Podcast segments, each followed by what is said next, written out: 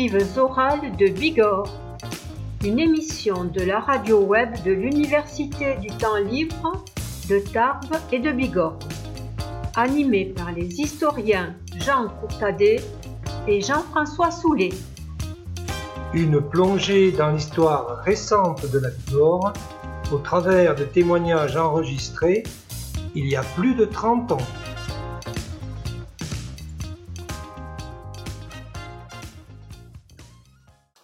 Aujourd'hui, nous avons le plaisir de retrouver pour la troisième fois le journaliste, homme politique et historien Jacques Longuet, euh, qui euh, nous a quittés euh, il y a déjà de nombreuses années, qui était donc, qui a été journaliste à Sud-Ouest, à la Nouvelle République des Pyrénées, et qui a joué aussi un rôle important au sein de la droite aux Pyrénéennes.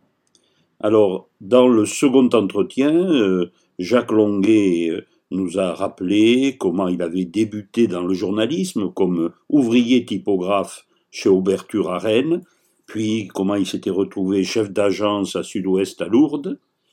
Aujourd'hui, donc, nous euh, lui demandons pourquoi a-t-il été attiré par le gaullisme euh, il avait commencé déjà d'ailleurs à nous l'expliquer euh, dans le précédent entretien, euh, mais aujourd'hui il va surtout creuser la question de ses responsabilités au sein du RPR des Hautes-Pyrénées. Alors Jacques Longuet, bon, on va revenir à vous-même. Vous avez expliqué, vous venez d'expliquer pourquoi donc le gaullisme vous a attiré assez tôt. Bon, maintenant, il faudrait essayer de nous expliquer pourquoi vous avez accepté à un moment donné de prendre des responsabilités majeures au sein du mouvement gaulliste. Euh, je fais allusion, bien évidemment, lorsque vous avez accepté d'être euh, vice-président, puis ensuite président, je crois, du RPR sur le plan départemental, et puis, lorsque surtout vous avez accepté, aux dernières élections municipales, euh, de conduire euh, avec Jean Journet la liste euh, de, de l'opposition. Oui, Soulet, il est évidemment tarbé, alors il ne voit que Tarbes. Euh, il y a eu aussi les élections cantonales à Tarbes en, 60, en 82, mais il y a eu aussi des législatives, si je me souviens bien, plus longtemps avant, en 78, et puis il y a eu la mairie de Cotteret, mais enfin je pense que ça ne devait peut-être pas se placer sous l'angle politique.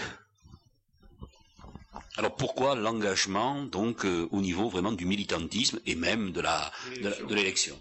Oui, alors euh, il y, a, y, a, plusieurs questions encore. Euh, c'est très simple. Euh, avant les élections de 77, euh, Henri Lestable, qui est actuellement maire, m'a dit bah, est-ce que tu veux venir sur la liste? Euh, je suis venu, c'est la première élection à laquelle je me souhaitais, et j'étais très très très content, à Cotteret, euh, où on connaissait ma famille, où on me connaissait, d'être élu au premier tour. C'est j'étais très content. Alors, bon, par la suite, euh, élection de 78, et il y a eu dans les élections de 78, et José Marthe était candidat, et euh, il s'est agi de trouver un suppléant pour José Marthe, et euh, j'ai proposé à José Marthe un certain nombre de noms, de personnalités des Hautes-Pyrénées, dont les idées étaient proches des nôtres, et je me suis même fait le commis voyageur auprès de chacune de ces personnalités pour leur demander de partir. Et beaucoup se sont récusés. Pourquoi? Parce qu'elles ne voulaient pas prendre une étiquette politique euh, affichée. Bon, et puis c'est ça, moi j'ai quand même rencontré plusieurs personnes dont je ne dirai pas le nom, euh, je pense quatre, et finalement, euh, José n'avait pas de suppléant, et un soir il m'a téléphoné, il m'a dit, écoute, euh, j'y pense, et toi Jacques, est-ce que tu voudrais être mon suppléant? Bon, ben, je lui dis, écoute, je m'attendais pas du tout à cette question, et euh, je te demande 24 heures pour réfléchir. Oh, ça a été vite fait de réfléchir. je dis, évidemment, euh, si je m'affiche, euh, j'avais la carte RPR, mais si je m'affiche dans une élection, ça risque de me porter quelle contrariété dans l'exercice de ma profession, je ne dis pas dans les relations avec mon employeur. Je après tout, euh, ce n'est pas la peine d'appartenir à une formation politique si on n'est pas capable de faire le sacrifice d'une d'une petite parcelle de, de son confort. Et je suis parti. Et je pense que pour euh, euh José Marthe, j'ai été un suppléant euh, actif et fidèle. Alors, qu'est-ce qui s'est passé par la suite? Oui, au sein du APR, le, président du comité départemental était le docteur Tillard, qui, pour des raisons de santé, qui vous a sans doute expliqué, euh, s'est retiré. Là-dessus, euh, un nouveau président a été élu, et il y a eu il y a eu des petits conflits de personnes, pas graves, hein, vraiment pas graves, mais des conflits de personnes qui euh, bloquaient un peu le, fonctionnement.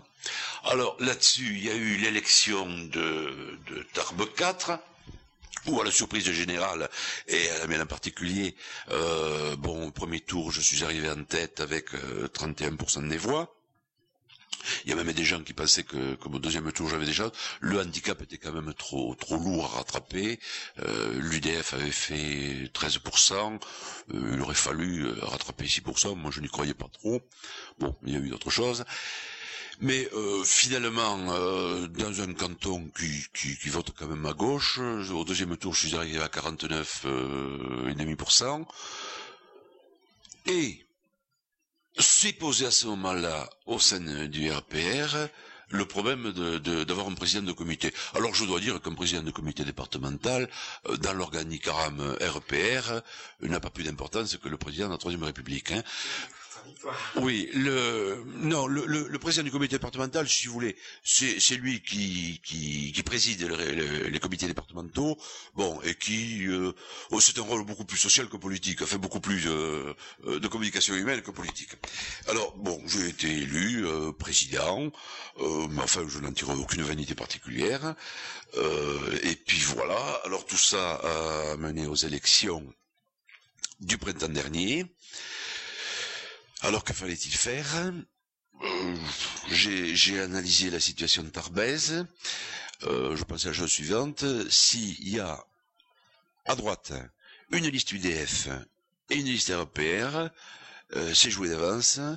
il y aura une liste unique à gauche qui va faire au premier tour 60% parce que je pense qu'une des raisons de la perte de, la ville de Tarbes en 1977 tient au fait qu'il y avait une liste unique à gauche et deux listes à droite. Beaucoup de Tarbais euh, désabusés qui appartiennent à notre électorat sont allés à la pêche ce jour-là, attendant que euh, les choses se décantent et qu'entre les listes Jacardy et les listes Partemben euh, se dégage la meilleure, et ils pensaient avoir à se déterminer au deuxième tour. Quand ils sont rentrés le dimanche soir d'Ossegor ou du lac de Payolle, ils ont appris qu'il n'y avait pas de deuxième tour. Alors moi j'avais ressenti euh, quand même très profondément cette déception de la part de notre électorat de voir ce déchirement aussi euh, au sein de ma formation, euh, sitôt qu'on m'a euh, chargé de prendre en main l'histoire des élections municipales à Tarbes, j'ai dit il faut l'union. Et je, dois dire qu'au départ, j'ai été convaincu de cette union. Est-ce que cette union se fait dans les meilleures conditions du monde? C'est toujours difficile. Il y a plusieurs formations. Il faut sauvegarder les oh, les, les, soucis des uns et des autres. Je crois quand même que nous présentions une liste très chouette. Euh, voyez, mais euh, ils étaient dans la liste entre le, numéro 10 et le numéro 20. Hein. Nous avions des personnalités euh, de très grande qualité euh, que j'avais remarquées non pas en tant que politique, mais en tant que journaliste. Je pense à M. Cahuzac, euh, qui est un homme très euh, compétent dans les affaires de développement, qui a été la cheville ouvrière des coteaux de Gascogne pendant de nombreuses années. Euh, je pense à Monsieur Le Thomas, Le Thomas qui a créé l'usine de Bordère. Je pense à Monsieur Alain Guillaume, qui est un architecte ayant du goût, ayant une conception de l'urbanisme très humaniste. je pense à Monsieur Lacaze, qui lui était un gestionnaire. Nous avions des gens très chouettes. Et d'ailleurs, un de mes adversaires me disait, c'est vous qui avez la liste la plus chouette. Mais nous avons été obligés aussi de tenir compte des, partitions entre les différentes formations. Alors, euh, que si c'est passé Bon, euh, vous savez que, toute union euh, laisse des déçus. Euh, il n'y a que le voir d'ailleurs avec les élections européennes qui se passent maintenant. Bon, la liste veille euh, ne fait pas l'unanimité. Il y, a, des gens qui sont pas contents de ne pas figurer sur la liste. Mais je pense par exemple à Monique Pelletier. Pourquoi Monique Pelletier va-t-elle s'aligner derrière Madame Gomez C'est parce qu'elle n'a pas été retenue sur la liste. Bon, il y a, des déceptions. Forcément, quand il y a 45 noms à mettre sur une liste, euh, vous, vous, vous, décevez des gens. Alors on est obligé de tenir compte donc des répartitions politiques, mais aussi de ce que j'appellerais les charismes des individus, les compétences professionnelles, mais aussi les, les, les attentions sociales. Il y a des gens qui s'intéressent plutôt euh, aux jeunes, il y a des gens qui s'intéressent plutôt aux vieux, il y a des gens qui s'intéressent plutôt aux questions scolaires. Alors on est obligé de tenir compte de tout ça. Et, et mais on n'arrive pas à, faire entrer toutes ces préoccupations dans 45 noms. Alors, le fait que nous ayons euh, une liste unique a évidemment euh, encouragé euh, Jean Duprat à faire une liste qui a fait, beaucoup de gens disaient que ça allait faire 3-4% des voix, moi je pensais au départ qu'il allait faire 15%, parce que cette liste était composée de gens, heureusement qu'ils ne sont pas arrivés au pouvoir, parce que c'était la liste la plus disparate qui soit. Seulement, les gens étaient retenus euh, soit parce qu'ils appartenaient à une entreprise dont on peut grappiller 10 ou 15 voix ici, soit parce qu'ils avaient 7 ou 8 frères et sœurs, soit parce que parce qu'ils avaient eu des attaches syndicales. Bon, c'était une liste faite pour attirer les voix, mais qui était faite vraiment de, de briques et de brocs. Et, et si ces gens-là étaient arrivés euh, au pouvoir à Tarbes, je crois que la, la ville aurait connu de très sérieuses difficultés. Mais ce qui importait pour Duprat, c'était d'avoir un certain nombre de voix pour négocier des au deuxième tour, euh, pour une finale. Mais si nous avions eu deux listes, il n'y aurait pas eu de liste du Prat, mais euh, les deux listes cumulées de RPR et UDF auraient totalisé 40-42% des voix, et nous serions discrédités une fois de plus aux yeux des Tarbés. Alors, ce qui a été fait, euh, j'en prends l'entière responsabilité, c'est moi qui ai contacté Jean Journet. pourquoi Jean Journet? Parce que c'est un garçon intelligent, c'est un garçon solide, et puis, alors moi je suis RPR, euh, Jean Journet appartient également au sein de l'UDF à une formation politique qui euh, n'est pas très représentative. J'avais eu un mot très cruel près à l'époque. J'avais dit que les radicaux valoisiens pouvaient faire leur assemblée générale dans une cabine téléphonique. C'est un élément qui a compté, mais ce qui a compté surtout, c'est l'estime et l'amitié euh, que j'ai pour Jean Journet, qui est un garçon euh, pour qui, je vous dis, j'ai une certaine admiration. Oui, non, euh, parce que tout de même au sein même de votre mouvement, on a très mal compris euh, que Jean Journet, euh, qui appartenait donc à une formation minoritaire, reçoive la première place. Donc il n'y a pas d'autre raison que celle que vous venez de donner, à savoir une, admiration pour Jean Journet. Oui, mais il faut dire que Jean Journet a été à son tour promu par, par l'UDF. Bon, ça n'a pas été sans discussion, mais enfin, il est tout à fait normal que la préparation d'une liste et la désignation d'une du capitaine donnent lieu à des discussions, mais finalement, euh, Jean Journet a, été agréé euh, par l'UDF. Moi, j'ai fait une proposition, euh, elle a été agréée, puis point final. Mais là, nous revenons presque à la psychanalyse du début. Est-ce qu'il n'y a pas eu chez Jacques Longuet, donc euh, responsable euh, d'un mouvement politique, euh, une petite panique quand il a vu la possibilité d'être un jour maire de Tarbes? Est-ce qu'il n'y a pas eu là, psychologiquement, une certaine fragilité? Là, je, joue à Papa Freud. Oui, et Papa, Freud va être satisfait je pense que la, société se, se, divise grossièrement en un individu euh, apollonien et un individu euh, dionysiaque. Euh, L'apollonien, c'est celui qui euh, colle aux réalités, qui a une façon très pragmatique de résoudre les problèmes. Le dionysiaque, bon, il est un peu plus, euh, je dis pas fantaisiste, mais enfin plus imaginatif. bon, or, Jean Journet à l'évidence, est un Apollonien. C'est un homme, euh, quand il aborde un dossier, euh, il a étudié profondément, euh, il aligne des chiffres, il, confronte des, des, points de vue. bon, à vrai dire, diriger une ville pendant plusieurs années, moi, ce n'est pas, ce n'est pas quelque chose qui me tente. Je, je vous dis, je n'ai jamais envisagé de lier mon destin personnel à l'exercice d'un mandat politique.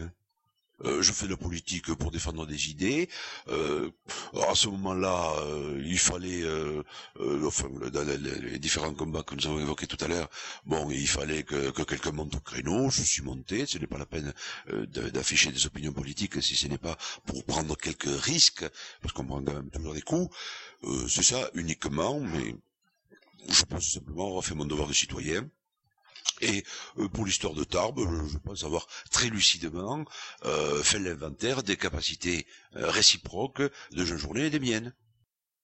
Jacques Longuet, vous voulez faire allusion tout à l'heure au coup que vous avez pris déjà, bien sûr, dans ce combat politique. Alors, à partir du moment d'ailleurs où vous avez choisi de rentrer véritablement dans l'arène politique, est-ce que vous n'avez pas perçu, parmi vos relations, euh, non pas un rejet, mais une certaine distance. Euh, je veux dire par là que jusqu'à présent, vous étiez Jacques Longuet historien, vous étiez Jacques Longuet journaliste, vous étiez Jacques Longuet le cotérésien, le sportif, donc euh, vous étiez partout bien accueilli. Et puis à partir du moment où vous avez non seulement milité, mais pris des responsabilités politiques, vous êtes devenu Jacques Longuet, président du RPR, candidat aux élections, conseiller municipal. Et à partir de ce moment-là, les choses ont changé J'aimerais savoir si euh, véritablement il y a une évolution. Oui, alors là c'est la question que je trouve parfaitement insupportable, parce que euh, d'après votre question, euh, on postule que un individu qui a marqué des opinions politiques n'est plus objectif par la même. Alors, je vous signale d'une part qu'il y a des gens qui n'affichent pas leurs opinions politiques, mais qui ont quand même des opinions, et par ailleurs, la politique n'est qu'un espace très restreint dans le champ général de l'information au sein duquel peuvent s'exercer toutes les subjectivités. Euh, je vous cite par exemple, enfin, je vous propose un exemple. Euh, imaginez qu'un végétarien aille faire un reportage sur l'abattoir de Tarbes. Est-ce que vous croyez qu'il va être objectif? Alors, moi, je ne crois pas à l'objectivité. Euh, pour être objectif, il faudrait être un objet. Or, nous sommes des sujets et par là même soumis à toutes nos pulsions sentimentales, affectives, patriotiques, tout ce que vous voulez. Alors, sans doute, j'ai eu euh, quelques réflexions, quelques réticences. Tout à l'heure, j'ai parlé de coups. je n'ai pas été meurtri et je n'ai jamais retardé mon sommeil, pas parce que j'avais été vexé d'une réflexion ou d'une autre. Mais il y a des gens qui m'ont fait des réflexions. Euh, je pense par exemple, euh, si vous voulez, au début du conflit de la Serre euh, il y a eu euh, le conflit de la Serre c'était en septembre. Euh, j'ai commencé à suivre le mouvement, et puis au bout de huit jours, j'ai écrit un article où je disais que nous étions là devant une situation typique de type insurrectionnelle, c'est-à-dire une prise de pouvoir euh, de la CGT et du Parti communiste euh, sur euh, une entreprise à travers un conflit social. La gauche profite toujours des difficultés sociales pour se faire valoir, et la droite profite toujours des difficultés économiques, c'est une règle. Bon, eh bien, cet article que j'écrirai dans les mêmes termes aujourd'hui, je l'ai écrit pourquoi? Parce que moi je connais absolument l'œuvre de Lénine. Et, le processus qui se déroulait sous mes yeux, je l'avais déjà lu euh, dans Que faire de Lénine? Bon, alors l'article est passé, euh, il a suscité des réactions euh, très violentes de la part de la CGT du Parti communiste, et entre autres dans la, dans la réponse qui a été écrite par, par ces gens, il y avait Longuet s'est exprimé en politique et non pas un journaliste. Bon, j'aurais mille fois souhaité que la suite des événements me donne tort c'est-à-dire que l'usine continue, qu'il n'y ait plus tous ces licenciements, j'aurais préféré avoir tort. Hélas, la suite des événements m'a donné raison. Et il n'est pas une personnalité lucide dans le département qui ne puisse dire aujourd'hui que ce que nous avons vu à la Serre n'est ni plus ni moins que euh, l'opportunité saisie par la CGT et le Parti communiste euh, pour exercer une prise de pouvoir sur la Serre prise de pouvoir qui s'est conclue par ce que vous savez maintenant, voilà, une usine qui est morte. Mais euh, interrogez donc un syndicaliste de la CFDT ou de Force ouvrière de la CGC et vous verrez, euh, je pourrais vous retrouver l'article que j'avais écrit à l'époque, euh, si euh, vous verrez si les conclusions que j'avais données, c'était pas des conclusions, c'était un constat que j'avais fait, euh, mais je l'ai fait en toute objectivité je suis très content là que vous fassiez un petit peu là cette, ce parallèle entre euh, disons la, fonction politique et puis euh, votre fonction professionnelle de journaliste euh, parce que justement moi je en vous voyant je me dis vous aviez un pouvoir qui est le pouvoir du journaliste. Pour moi, il est très important, même si ça me nuise parfois, enfin, dans certaines conditions. donc, vous avez un pouvoir le pouvoir de peser sur les choses. Bon, vous avez choisi la voie politique aussi, toujours dans le même esprit. Je pense que si on fait de la politique, c'est pour essayer donc d'influer également sur les choses. Mais entre les deux, êtes-vous véritablement persuadé, vous avez tâté des deux maintenant, que euh, si l'on veut faire changer les choses, euh, c'est le plus important, c'est de faire de la politique. Est-ce que vous n'avez pas plutôt l'impression, enfin c'est plutôt c'est mon impression, pardon, que faire du journalisme, euh, on change davantage les choses? Alors, euh, qu'il s'agisse du journalisme ou qu'il s'agisse de la politique, euh, voilà deux actions publiques. Or, je crois que l'individu agit davantage sur son temps par son comportement personnel. Parce qu'alors il y a une chose dont nous n'avons pas parlé, mais je pense que plus important que le journalisme et plus important que la politique a été pour moi l'éducation de mes cinq enfants. Euh, je crois euh, avoir aidé mes enfants à acquérir une personnalité. Ils sont très différents euh, les uns des autres. ils sont bien dans leur peau, ils sont bien dans leur temps. je crois que pour moi cette action a compté euh, plus, plus intimement. D'abord, j'avais une responsabilité très directe vis-à-vis des gosses euh, que j'avais mis au monde, enfin que j'avais je vais à la mise au monde, parce que ma femme aussi était pour quelque chose. Euh, je pense que ma responsabilité d'homme était beaucoup plus exigeante euh, dans l'éducation de mes enfants que dans mes rapports politiques ou dans mes rapports journalistiques. Parce que le lecteur qui lit euh, mon article, bon, la colonne après, il y a un autre article, il peut tourner la page, il y a toujours. Tandis que les, les, les cinq gosses longués, ils ont eu le père longué depuis leur naissance jusqu'à leur mise sur orbite. Mais là, vous tournez un peu la difficulté. Bien entendu, dans ma question, euh, je ne voulais pas dire, euh, je voulais pas faire une hiérarchie dans les choses les plus importantes de la vie, et je suis tout à fait d'accord que le monde affectif est un monde essentiel. Donc, euh, mais je parlais, disons, du rôle qu'on peut avoir dans la vie publique. Alors, à ce sujet, donc, je me demande encore une fois si un journaliste, quoi que vous minimisiez son rôle, d'ailleurs, là, bien entendu, que tout le monde ne lit pas le journal, que tout le monde ne lit pas vos articles, qu'on ne se souvient pas du contenu tout à fait précis de vos articles, etc. Il y a beaucoup de déperditions, c'est vrai. Mais enfin, euh, il me semble, euh, encore une fois, qu'un journaliste, eh bien, il peut peser davantage sur la vie locale, par exemple, qu'un homme politique. Je me trompe certainement. Oui, alors, euh, je, crois que le journaliste... Pourquoi on parlait des psychanalystes tout à l'heure? Bon, le, psychanalyste dit que son rôle a été excellent si un jour le patient peut se passer de lui. je crois que le journaliste a de l'importance si on oublie que c'est lui qui a introduit telle idée, qui a entraîné telle réflexion.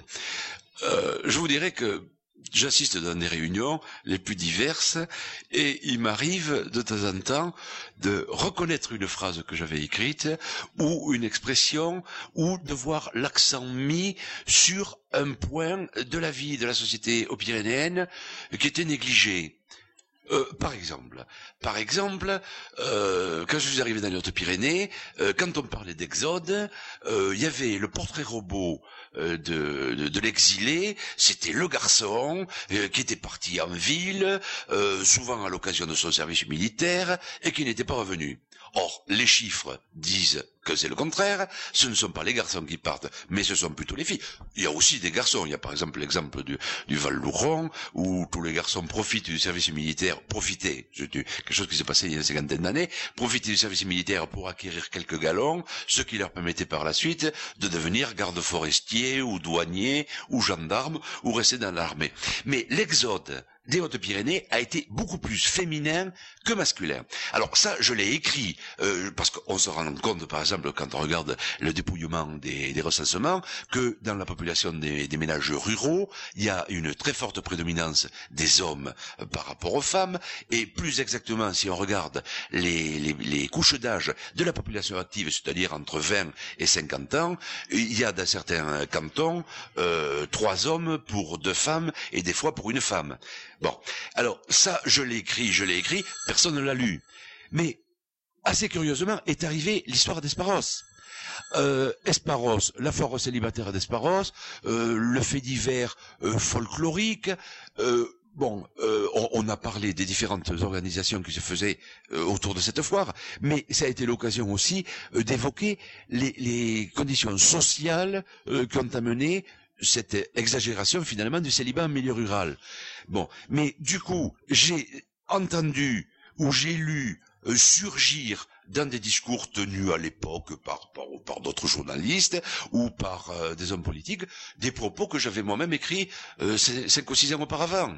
Euh, autre exemple, dans les Hautes-Pyrénées, il est ordinaire de dire que ce sont les hommes qui mènent la société et que les femmes ont un rôle obscur. C'est faux. C'est faux. ce qui est vrai, c'est que la partie relationnelle de la vie sociale incombe aux hommes. Ce sont les hommes qui font de la politique, ce sont les hommes qui participent aux matchs de rugby, ce sont les hommes qui vont aux cérémonies des anciens combattants, ce sont les hommes qui vont à la chasse à la palombe. Mais si vous regardez le destin de la plupart des entreprises, euh, des petites entreprises du département, qu'il s'agisse des hôtels, qu'il s'agisse des commerces, qu'il s'agisse des entreprises artisanales, vous avez presque immanquablement le profil suivant. Un homme qui connaît bien son métier, et une femme qui est gestionnaire, qui a, euh, qui est intuitive, qui euh, se rend compte du, du créneau commercial euh, qu'il faut occuper, de la clientèle euh, qui n'est pas accueillie dans telle ou telle station, et c'est cette femme qui va finalement euh, créer l'entreprise. Ce n'est pas dit, et alors la manifestation féminine dans le département, bon, je la trouve dérisoire à travers certains mouvements, bon, c'est, elle ne tient pas du tout compte d'un phénomène culturel très profond et qui investit la femme de beaucoup de responsabilités. Vous avez dans le monde rural, si vous regardez le destin d'une exploitation agricole, euh, sur, sur, 150 ans. Alors, on va vous citer le nom du PP qui a été conseiller municipal, ou chevalier du mérite agricole, ou qui a fait venir le premier tracteur, mais en fait, si vous regardez plus profond, il y a une femme, à un moment donné, qui a eu le souci d'agrandir l'exploitation, parce qu'elle a su qu'ici ou là, il y avait, il y avait du, du foncier qui était vacant, ou qui s'est rendu compte que les vaches de, de la propriété ne donnaient pas trop de lait, alors que à 10 km de là, quelqu'un qui avait acheté des vaches euh, euh, frisonnes de pinoir avait des meilleurs rendements. Euh, vous, le, vous le trouvez presque systématiquement. Il y a évidemment des exceptions, hein, mais euh, vous le trouvez systématiquement. Or, c'est quelque chose qui n'est pas reconnu. C'est quelque chose. Je ne manque pas une occasion de, de l'écrire. Je ne manque pas une occasion de le dire. Eh bien, depuis quelque temps, je m'aperçois, il y a des gens qui continuent de le dire et qui prennent euh, cette révélation pour une, une, découverte personnelle de leur part. Ça ne me vexe pas du tout, je ne m'estime pas plagié, mais je pense qu'il y a quelque chose dont il faut prendre conscience et il serait bon de le prendre conscience euh, très lucidement. Je ne vois pas pourquoi, quand on fait par exemple une réunion à caractère économique, on n'invite que des messieurs, alors que peut-être les femmes euh, serait plus utile. Mais là, là, il y a un phénomène culturel qui joue et je me bats euh, pour que, alors que, je suis très profondément macho moi-même, très, très, oui, macho, c'est ça, euh, phallocrate. Euh, je reconnais que les Hautes-Pyrénées d'aujourd'hui, à travers leur appareil industriel, leur appareil hôtelier, vous avez presque tous les hôtels des Hautes-Pyrénées. On vous dit un nom d'homme, mais en fait, c'est Madame Meillon, c'est Madame Soubirous, c'est, ce sont des femmes qui ont poussé leur mari et qui ont finalement créé des établissements. Alors là, vous apportez beaucoup de lois à mon moulin euh, par rapport à ce que je vous disais tout à l'heure. Euh, ce sont des, des, idées très longuéennes là pour ceux qui, qui, vous connaissent, celles que vous êtes en train de donner. Et euh, je, je, dis ça avec avec respect, bien sûr. Hein. Euh, mais enfin, je veux pas les discuter actuellement. C'est pas c'est pas le moment. Moi, ce qui m'intéresse, c'est que vous démontrez là par les réflexions que vous voulez faire le poids des mots. Je vais pas prendre le slogan de, de l'hebdomadaire national, mais vous, c'est le poids des mots. C'est-à-dire que euh, je vais être cruel, mais bon, vous disparaîtriez aujourd'hui. eh bien, il me semble que votre œuvre de journaliste hein, euh, resterait beaucoup plus présente, euh, par exemple, que votre passage peut-être dans la vie politique. Mais il y a un troisième secteur que je voudrais aborder pour terminer dans votre vie publique, euh, c'est l'histoire. Hein. Euh, vous êtes donc historien, euh, et il me semble d'ailleurs que euh, dans votre œuvre historique, qui n'est pas énorme, bien sûr, non, parce que je vous souriais, donc je veux pas, mais qui existe et incontestablement, il y a, il y a eu une évolution. Alors je me demande, c'est toujours un petit peu psychanalytique, mon, mon, interrogation est toujours un peu psychanalytique, mais enfin je me demande si l'histoire, pour vous, ça n'est pas une manière un petit peu de compenser votre euh, disons, euh, votre absence de d'éducation, de, de, scolarité universitaire. Euh, autrement dit, vous êtes fier d'être historien, vous êtes beaucoup moins fier d'être journaliste ou d'être homme politique. Donc, euh, euh, je ne dis pas que vous faites de l'histoire uniquement par euh, pour compenser, par honorabilité, pas du tout, parce que vous la faites avec passion, avec plaisir. Mais je me demande si ça n'a pas aussi cette dimension-là. pour vous, un historien, c'est un monsieur un peu respectable. Ah oui, alors pas du tout. Je n'ai jamais dit que j'étais historien. Pour moi, un historien, c'est quelqu'un qui a suivi un cursus universitaire, qui a obtenu des diplômes. Euh, bon, non, moi je suis simplement un journaliste. Et ce qui m'a amené euh, à l'histoire, c'est simplement la curiosité de mon pays. Alors là, bon, euh, très rapidement, quand je faisais de la montagne, je voulais savoir pourquoi tel pic portait tel nom, ce qui m'a entraîné à faire de la toponymie. De la toponymie, on, on, est amené à, à apprendre la langue. Bon, et puis et puis il y a des faits que je voyais comme journaliste, euh, dont je ne trouvais pas l'explication immédiate. Alors, ça m'a amené à aller aux archives. Je ne suis pas un historien, je suis un journaliste qui écrit sur l'histoire, mais accessoirement. Et, d'ailleurs, euh, il y, a des historiens qui sont des véritables historiens. Disent euh, n'est pas un historien, il fait de, l'histoire euh, intuitive, impressionniste. il y a quelqu'un qui a dit ça une fois. Mais euh, je, pense qu'il y a une continuité dans une série de mécanismes euh, culturel, socioculturel. Euh, il y a des explications qui sont enfouies des fois. Euh, je ne pas, je suis pas arrivé à, trouver la, raison profonde, mais je pense que, que à bien des égards, euh, la vie actuelle est soumise à des à des plis socioculturels hérités du passé, dont souvent on a on a oublié l'origine. Non, non, alors pour ce qui est euh, se rattraper par l'histoire et par l'écriture de livres d'échecs scolaires, alors là, ça ne m'a jamais affleuré. De, vraiment, euh, c'est pas, pas un problème pour moi. Ah non, du tout. Euh, J'avais commencé à ramasser des notes. Si, si j'ai écrit un livre la première fois, bon, c'est pour une raison euh, d'hygiène mentale. quand j'étais à Sud-Ouest, je voyais deux sortes de retraités partir. Il y avait le retraité euh, qui disait bon ça va, j'ai la quille, euh, je vais me lever à 10 heures, euh, j'irai à la pêche. Et puis il y avait le retraité qui avait commencé à avoir ses ruches ou son jardin ou qui faisait de la recherche archéologique. Et à peu près six mois après, on voyait les premiers qui revenaient, ça n'allait pas, ils allaient chez le médecin, ils avaient des palpitations, des vertiges, des insomnies, alors que les autres pétaient de santé et à peu près régulièrement euh, ces retraités qui ne faisaient plus rien, nous nous retrouvions à leurs obsèques euh, moins de deux ans plus tard, tandis que les autres, il y en a qui, sont maintenant, qui ont vécu, qui ont dépassé les 90 ans. Et euh, ça a été un souci, je vous dis, d'hygiène mentale. Je dis, bon, mais quand j'aurai la retraite, il faut que j'ai un dada. Et j'ai commencé à rassembler des notes, des fiches mais dans la perspective d'écrire un livre beaucoup plus tard, euh, quand j'aurai la retraite. Et finalement, qu'est-ce qui s'est passé? C'est que en 1972, les éditions du Seuil avaient demandé à Christian Crabot d'écrire un livre sur les Hautes-Pyrénées, euh, dans, une série euh, qui devait s'étendre sur tous les départements français. Et cinq livres ont été lancés dans cette collection, qui n'a pas eu le, succès commercial qu'il fallait. Christian Crabot avait été contacté et il avait dit aux éditions du Seuil, moi j'aimerais bien, mais euh, je voudrais le faire avec Jacques Longuet parce que il est au courant de, certaines choses. Alors quand les éditions du Seuil euh, ont écrit à Christian Crabot pour lui dire, euh, bon c'est fini, nous arrêtons la collection, donc le livre ne sera pas publié. Christian était effondré, il aimait bien ce livre, il avait commencé à l'aimer.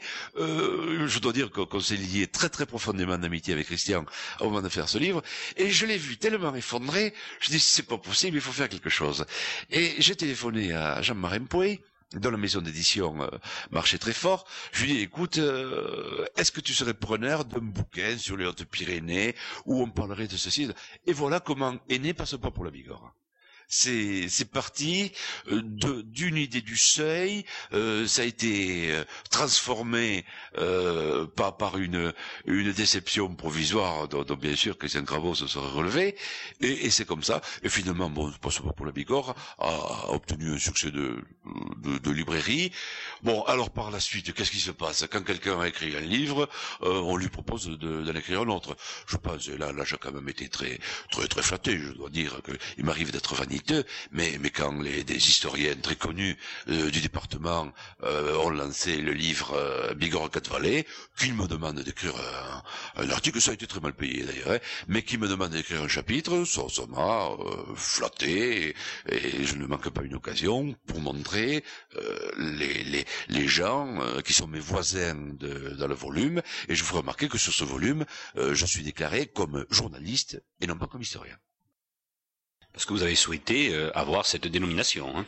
Bon, de toute façon, moi je pense que, voyez, moi je fais du journalisme et je ne suis pas journaliste professionnel, donc euh, je pense que amateur professionnel, ça ne veut pas dire grand-chose euh, de ce point de vue-là. Il y a, y a ce qu'on fait avec compétence et cœur, et puis il y a le reste. Alors, puisqu'on parle de la culture, euh, moi, ce qui me frappe, puisque je vous connais bien, nous sommes amis, euh, c'est euh, vous, insistez toujours de, dès que on vous lie avec quelqu'un sur le fait donc que vous avez arrêté vos études en, troisième. C'est presque la, une des premières choses que l'on sait quand on vous connaît, et surtout lorsqu'on a eu la chance soi-même de les continuer.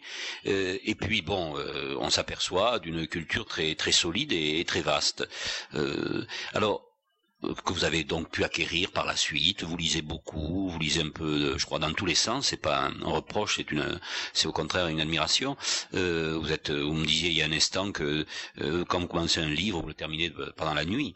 Euh, mais si aujourd'hui vous aviez la possibilité d'entreprendre des études, d'ailleurs c'est pas totalement d'études universitaires, d'études spécialisées, c'est pas, je veux dire, une hypothèse, une, hypothèse pardon, totalement gratuite, puisque bientôt viendra la retraite, il y a des tas de, de formes de, d'université euh, qu'on appelle de, troisième âge ou autre, vous n'êtes pas là bien sûr. Euh, bien, si vous deviez donc si vous avez la possibilité, si vous aviez envie d'entreprendre des études, euh, qu'est-ce que vous choisiriez Des études d'histoire, de sociologie, de philosophie euh, parce que en vous lisant, euh, on s'aperçoit que vous êtes tenté par toutes ces disciplines et que vous êtes au carrefour un peu de tout cela. Ah ben non, alors là je vais vous décevoir. je crois que si, si j'étais maintenant d'âge scolaire et que j'ai choisi une voie, je crois que je plongerai délibérément dans euh, toutes les techniques euh, modernes de communication, qu'il s'agisse d'informatique, de télématique. Je pense que c'est ça l'avenir. Euh, la, la, troisième révolution industrielle euh, part là-dessus. Là, je suis fasciné par l'ordinateur. Euh, J'adorerais faire des stages de, de formation en informatique. Euh, pour, pour moi, c'est un sujet passionnant.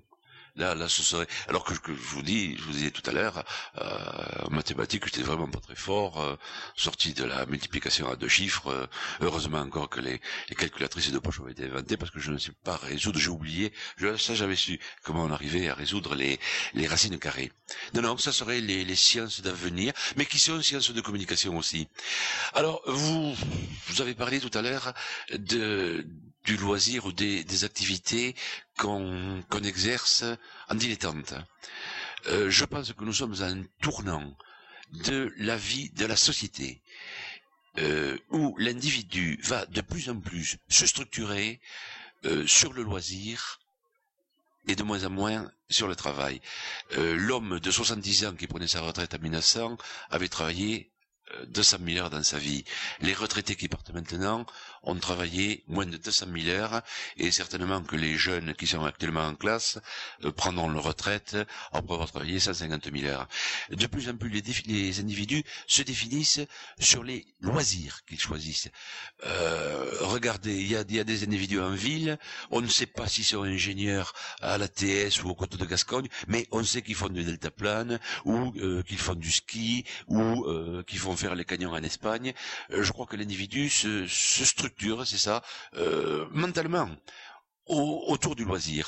Euh, je pense qu'il y, a des évolutions, et nous n'y sommes pas préparés, qui sont qui s'annoncent.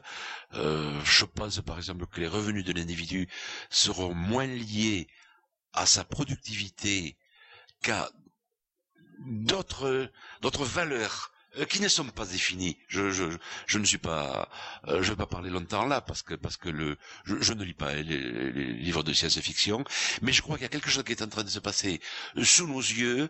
Euh, le travail qui a été la clé de voûte de la société euh, jusqu'à nos jours, euh, qui est euh, à la base de tous les systèmes philosophiques. au catéchisme, on apprenait tu, tu gagneras le, le, pain, la sueur de ton front. Tout le système marxiste est basé sur l'insertion sociale de l'individu par euh, son travail. Euh, dans le village, chacun avait son importance par le type de service qu'il rendait, non seulement le service professionnel. Regardez par exemple dans les, dans les noms de famille, combien euh, sont traduits du métier qui, était exercé. beaucoup de ces métiers ont, ont donné des noms de famille. Bon, c'est quelque chose qui disparaît. Mais regardez comment on trouve aussi des individus s'insérer dans la vie du village par euh, un, savoir-faire. Il y avait la dame qui savait poser les ventouses, il y avait la dame qui réussissait les saucissons, il y avait le monsieur qui savait tuer le cochon d'un seul coup de couteau. Il y avait, il y, avait euh, des, tas de savoir-faire euh, qui se dissipent maintenant. C'est quelque chose qui est en train de disparaître et nous voyons les individus se, se créer autour du loisir. Regardez l'importance qui est donnée au sport, par exemple, et à l'exploit sportif dans la presse. regardez euh, il y a quelque chose qui m'avait frappé il y a trois ou quatre ans. Euh, le navigateur Cola, a disparu en mer et euh, ça donnait lieu à des centaines et des centaines de lignes et d'articles. Dans le même temps, un, un, un, langoustier du, du Guilvinec, d'un port a disparu en mer avec dix marins à bord. Dix marins, pères de famille, qui étaient sortis en mer, non pas pour chercher le, la conquête de l'exploit inutile, mais pour gagner leur vie. Ils ont eu droit à dix lignes de, de l'agence France Presse. Euh, alors, il y, a quelque chose qui se passe. Euh, je, ne suis pas capable de définir ce qui a de l'importance, ce qui aura euh, de, ces éléments diffus, confus, que, qui, qui se passent sous nos yeux. Ne sais pas ce qui aura de l'importance dans 30 ans, mais je sens qu'il y a quelque chose qui se passe et qui me dépasse alors, au terme de cette série d'entretiens, Jacques Longuet, on peut remarquer, euh, ça vient d'abord à la fois de l'interviewé et des intervieweurs, je le reconnais, mais on peut remarquer que la politique euh, a occupé une place assez réduite. Hein. Par contre, on a beaucoup parlé, bon, de la jeunesse, on a beaucoup parlé euh, de, de journalisme, pas assez d'ailleurs à mon gré, mais d'histoire aussi. Mais la vie politique n'a pas tenu dans cet entretien un rôle fondamental.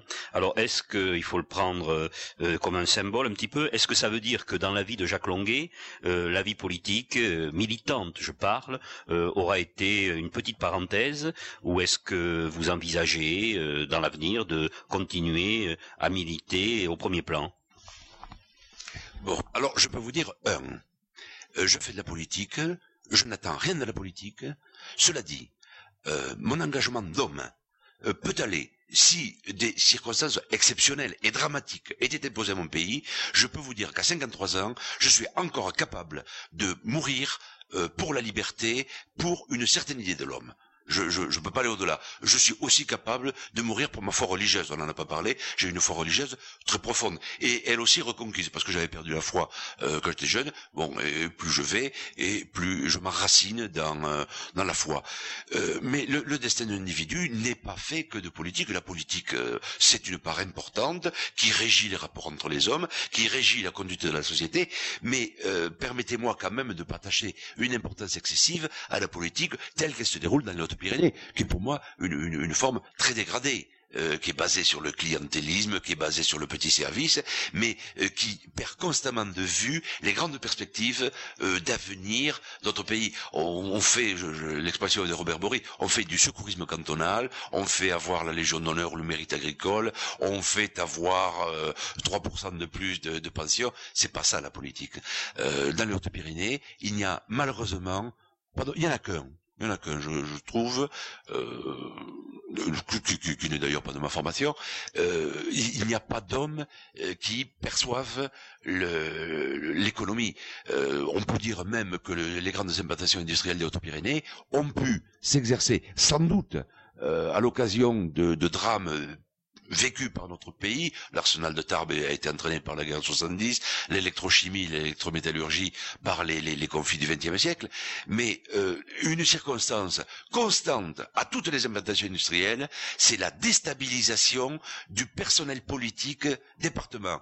capital, sitôt que le personnel politique s'est reconstitué, et on l'a vu après, euh, enfin dans les années 20, quand M. Paul a créé ce certain nombre d'usines, bon, l'action de M. Paul s'est déroulée sur sur trois, quatre ans. Et puis sitôt que le personnel politique s'est reconstitué, ça a été fini. On l'a vu pendant la deuxième guerre mondiale. Imaginez quand même que pendant euh, la période d'occupation, qui était une période de pénurie complète, on a créé dans les Hautes-Pyrénées trois usines, Turboméca SMP, ce qui est devenu la SEB à Lourdes, et ici euh, ce qui est devenu Yugostoul, qui était la société de matériel de forage. Comment expliquez-vous qu'alors qu'il y avait pénurie de ciment, qu'il y avait pénurie d'hommes, qu'il y avait un million et demi d'hommes euh, prisonniers en Allemagne, comment ces usines ont été créées et que depuis il n'y en a pas eu.